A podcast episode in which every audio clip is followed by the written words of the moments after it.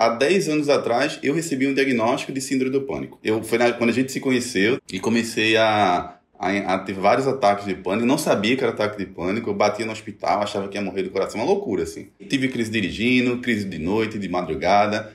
E ela me conhecendo, ela dizia assim: é, Eu não sei o que está acontecendo com você, eu também, eu também não sabia. E aí comecei a jornada de desenvolvimento pessoal, emocional, autoconhecimento buscar alterna é, terapias alternativas e aí comecei a entrar nesse caminho. Aí saí das crises 11 meses depois e me apaixonei por desenvolvimento pessoal. A minha vida emocional já estava outra.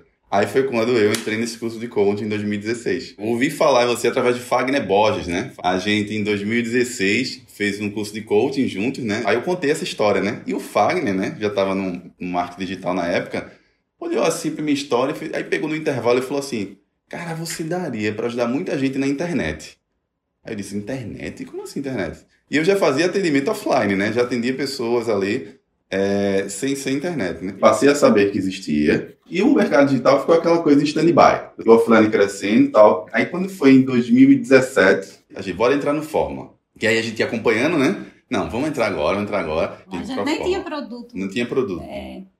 Nem, sabia, nem sabia o que ia fazer com Fórmula, na verdade. Quando a gente comprou, ele estava no offline atendendo, mas a gente não tinha produto.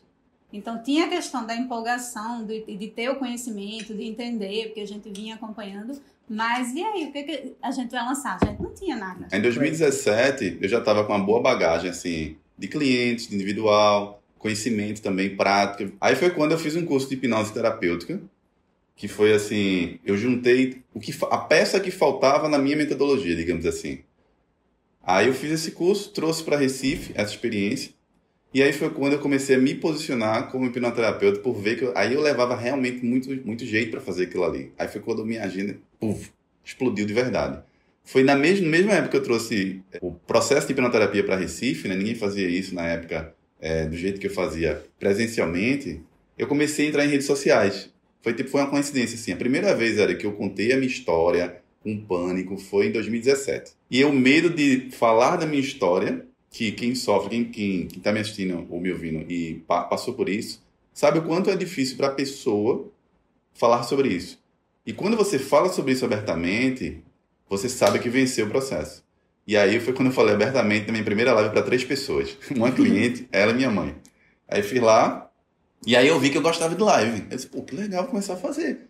E daquele dia eu nunca mais parei. Então, quando a gente começou a entrar, disse, pô, Instagram é bacana, live, não sei o quê. Aí começou a ter mais clareza do que era o online, quando eu tive contato com online. E aí, quando a agenda já estava completamente cheia, e aí eu disse assim, poxa, não tem para onde ir mais. Como é que eu vou atingir mais pessoas? Porque as pessoas que vêm na live vêm para o consultório. Eu não tenho como atender as pessoas de consultório. E aí eu disse, não. Voltei para ela e disse, bora lançar agora. Agora não tem mais o que fazer, bora lançar, tá? Aí bora. Aí semana que vem, bora. E ficava, sabe? Aí um belo dia, fazendo um coaching com um grande amigo meu, Matheus, que começou como amigo e depois virou cliente, ele disse, bicho, meu irmão, esse conhecimento tu tem que passar para as pessoas, tem que fazer o teu lançamento. Aí digo, vamos fazer? Bora. Aí ele, vamos fazer amanhã. Tipo, foi amanhã, daqui a dois dias, uma coisa assim. Aí eu disse, sabe, Érica, quando você é chamado a aplicar, vamos fazer um semente. E aí a gente vai lançar nesse dia. Aí dá aquele friozinho na barriga, dá as desculpas, dizer assim, pronto, agora acabou. Aí simplesmente nesse dia a gente fez um semente, fez o primeiro lançamento e vendeu. E aí vendeu, acho que fez 11 vendas, alguma coisa assim. É. Aí o caramba, que massa, olha que na maravilha, primeira, na primeira. Vendeu. Aí começa aquele pouco, tem um alunos agora, não sei o quê. Ele passou o ano de 2018 inteiro, Foi. Né? fez só o semente e pronto. pronto. Ele ficou só estudando os alunos. Foi. Estudando os alunos, basicamente. 2019 a gente fez o começou a fazer. Aí eu disse, agora a gente vai para valer. Aí foi o ano de ouro, né? Que a gente foi lá, vamos gravar o CPLzinho. Aí eu li o fórmula tudo de novo. E aí foi quando a gente teve o primeiro, que eu diria que a grande diferença, Érico, é que a gente teve o primeiro resultado que foi possível medir as variáveis. E a gente começou a entender o jogo dos lançamentos. O primeiro lançamento da Lockdown foi em fevereiro, né? É. Fevereiro, não foi o 6 em 1 ainda. Mas já foi o resultado top. Aí depois a gente veio aqui para maio, né?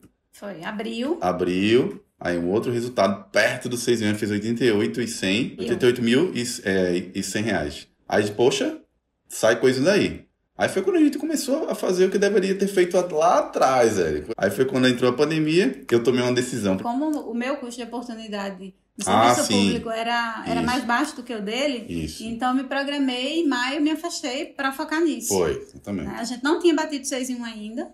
Foi, E exatamente. aí eu me afastei do serviço público para ficar. E até então combinado aqui ia ser só eu. E aí tava tranquilo. Só que aí foi período de quarentena. E aí ele começou com a história de não dar. Até porque ele tinha muita questão do comprometimento. Então ele sofria muito porque ele não conseguia ser 100% nem no serviço público e nem na- no digital, né? Acabava que se sentia um impostor, digamos assim, É, né? na- no serviço público, né? É. Que é uma coisa que não me deixava à vontade. Isso. É.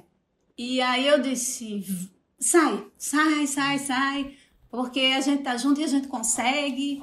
E aí eu liguei pro meu chefe em plena pandemia e disse assim, bicho, eu tô saindo. Foi na Foi. sexta A isso. gente estava. Tava em lançamento, Érico, foi detalhe. Tava no lançamento isso. Na sexta-feira que eu disse, pronto, tô fora. Na segunda-feira a gente abriu o carrinho. Aí foi quando a gente bateu o primeiro 6 em 1.